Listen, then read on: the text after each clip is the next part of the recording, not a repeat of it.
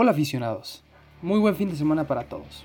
Les doy la bienvenida a una edición más de Fútbol Asociación, el podcast que habla sobre las mejores noticias de fútbol español en la semana.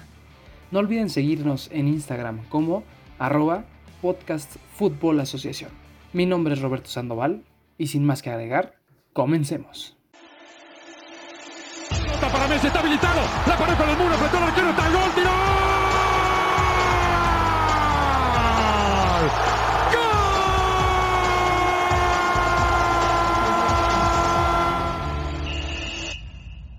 Memphis Depay es presentado como jugador del Barça.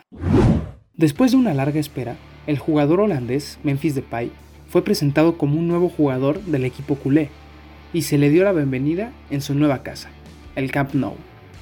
Con 27 años, el exjugador del Lyon firma un contrato con el equipo blaugrana por dos temporadas, esperando que muestre todo su talento dentro del terreno de juego. Se espera que este jugador tenga una incorporación bastante cómoda en el club, y es que tiene la oportunidad de reencontrarse en el campo con su compañero de selección, Frankie de Jong, y en su momento con el exentrenador de la selección holandesa, Ronald Koeman. Cerrando con buenos números en la liga francesa, se espera que Depay tenga un rendimiento superior a lo que hizo con el Olympique, teniendo un registro de 76 goles en 178 partidos. El día domingo, 15 de agosto, tendremos su debut en este maravilloso equipo. Esperemos verlo a la altura de la situación. Equipos ingleses en busca de Ilaix Moriba.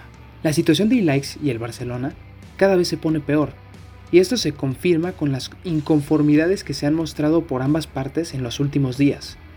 El equipo culé buscaba renovar al jugador y este rechazó su oferta. El problema es que la directiva amenazaba con bajarlo a la juvenil si no renovaba contrato. La inconformidad del jugador acrecentó al no haber sido llamado para la pretemporada por no haber renovado este mismo contrato. En este contexto, equipos como el Manchester City y el Chelsea buscan aprovechar la situación y han lanzado ofertas al jugador de cifras de alrededor de 6 millones de euros al año. Incluso se menciona que el director técnico Pep Guardiola se siente muy atraído a los atributos del jugador blaugrana. Por el momento, el Barcelona no tiene intención de dejarlo ir por ningún motivo, pero ya veremos si los equipos ingleses logran convencer de alguna forma al Barcelona. México vence a Francia en los Juegos Olímpicos. Saliendo un poco de contexto, es importante mencionar que el equipo mexicano logró imponerse ante la gran Francia dirigida por Sylvain Ripoll con un marcador de 4 a 1.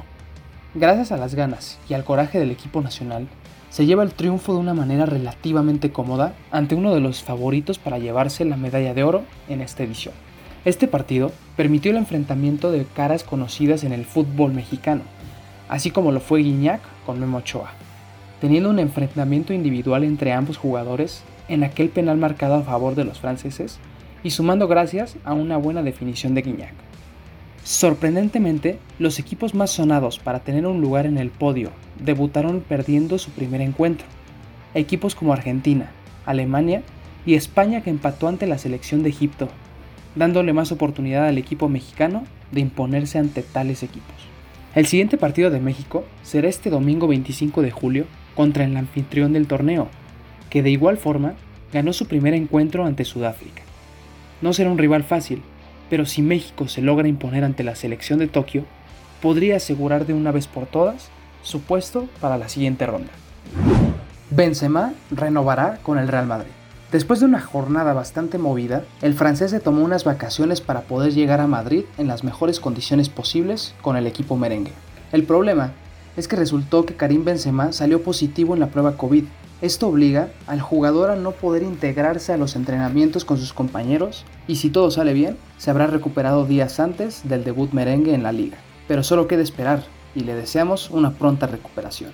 Por otro lado, se dice que el equipo blanco estaría interesado en alargar un año el contrato de Karim, esperando que su contrato perdure hasta el 2023, esperando que mantenga el estupendo nivel que ha demostrado en la liga pasada, marcando 34 goles en los 52 partidos oficiales que disputó la temporada pasada. Un enfrentamiento más entre Messi y Cristiano Ronaldo. El Barcelona jugará por el trofeo John Gamper contra la Juventus, partido que se llevará a cabo el día 8 de agosto a las 2 y media de la tarde en el Camp Nou. Por primera vez, después de poco menos de año y medio el equipo culé podrá recibir aficionados en su poderosa casa. El aforo máximo será del 20% de ocupación de sus instalaciones, los cuales, en números, serán alrededor de unos 20.000 aficionados viviendo esta increíble experiencia. Un dato importante es que ni Messi ni Cristiano Ronaldo han renovado con sus respectivos equipos, lo que para ambas aficiones preocupa un poco. Pero debido a que este partido se jugará a días de empezar tanto la Liga Española como la Italiana, se espera que ambos jugadores ya hayan resuelto el tema de su renovación en ambos equipos. De ser así, tendremos un apasionante juego en donde los dos mejores futbolistas del mundo se verán las caras una vez más. Y esto fue todo por hoy, nos vemos en la siguiente. Mi nombre es Roberto Sandoval y esto es Fútbol Asociación.